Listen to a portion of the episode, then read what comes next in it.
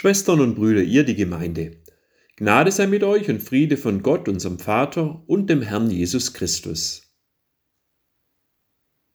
Seit nunmehr zehn Wochen leben wir mit der Corona-Pandemie, die unseren Alltag tiefgreifend verändert hat.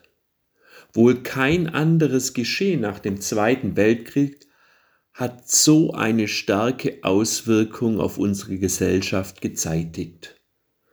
Und wir alle wissen ja nicht, was noch kommen wird, beziehungsweise welche nachhaltigen Einbußen und Verluste sich daraus ergeben werden. Will man keine Verschwörungstheorie gelten lassen, so ist das Corona-Übel nicht willentlich durch Menschen verursacht worden. Da gibt es nun manche Christen, die göttlichen Zorn als Ursache sehen. Weil es weltweit so viel Fehlverhalten und so viele Unsitten gäbe, so ihre Überzeugung, hätte Gott diese Pandemie als Strafe geschickt. Das Wort des Herrn beim Propheten Jeremia spricht jedoch eine andere Sprache. Siehe, es kommt die Zeit, spricht der Herr, da will ich mit dem Hause Israel und mit dem Hause Juda einen neuen Bund schließen, nicht wie der Bund gewesen ist, den ich mit ihren Vätern schloss, als ich sie bei der Hand nahm, um sie aus Ägyptenland zu führen. Mein Bund, den sie gebrochen haben, ob ich gleich ihr Herr war, spricht der Herr.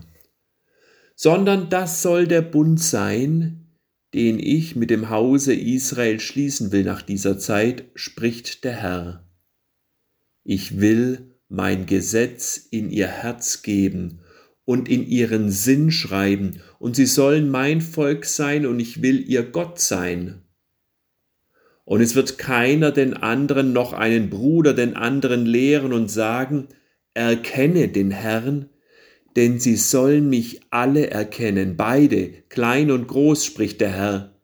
Denn ich will ihnen ihre Missetat vergeben und ihrer Sünde nimmermehr gedenken. An die Stelle eines Strafgerichts über das bundesbrüchige Volk greift der Herr in deren Lebensinnere ein. Ich will meine Weisung in ihr Herz geben und in ihren Sinn schreiben, und sie sollen mein Volk sein, und ich will ihr Gott sein. Nicht pandemische, das ganze Volk betreffende Abstrafung, sondern Herzensänderung ist sein Ziel. Wo seine Hand durch seinen Sohn Jesus Christus geführt ist, schreibt sich seine Barmherzigkeit in die Herzen der Menschen ein. Sie sollen mich alle erkennen, beide klein und groß, spricht der Herr, denn ich will ihnen ihre Missetat vergeben und ihrer Sünde nimmermehr gedenken. So wird die Sünde nicht dem Volk zum Verhängnis. Und doch stellt sich uns die Frage, wo ist nun Gott in der Corona-Pandemie zugegen?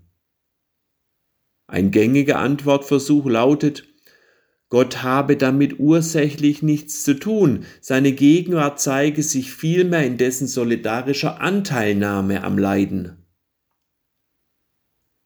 Aber ist ein Gott, der selbst mitleidend hinnehmen muss, was seinen Geschöpfen zugefügt wird, derjenige, an dem wir uns vertrauensvoll festmachen können. In der Bibel findet sich ein anderes Wort, das Gottes Gegenwart im Unheil zur Sprache bringt, nämlich die Heimsuchung. Diese zeigt sich entweder als heilsame, befreiende Zuwendung oder aber als prüfendes bzw. ahndendes Einschreiten. Heimsuchung kommt nicht als Gerichtsstrafe, sondern in der Wahrnehmung von Heimgesuchten zur Geltung.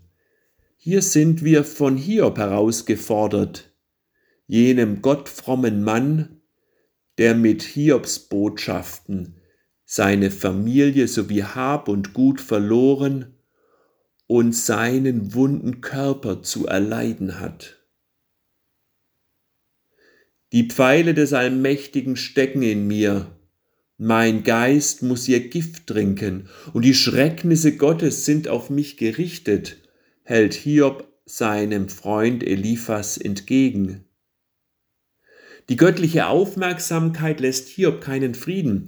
Was ist der Mensch, dass du Gott ihn groß achtest und dich um ihn bekümmerst? Jeden Morgen suchst du ihn heim und prüfst ihn alle Stunden.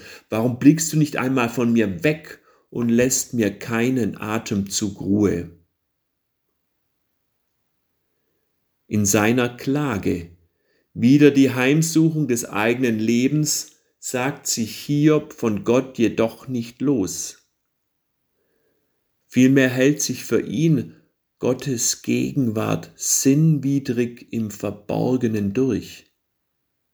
Ich weiß, dass mein Erlöser lebt und als der Letzte wird er über dem Staub sich erheben, nachdem meine Haut noch so zerschlagen ist, werde ich doch ohne mein Fleisch Gott sehen. Ich selbst werde ihn sehen, meine Augen werden ihn schauen und kein Fremder.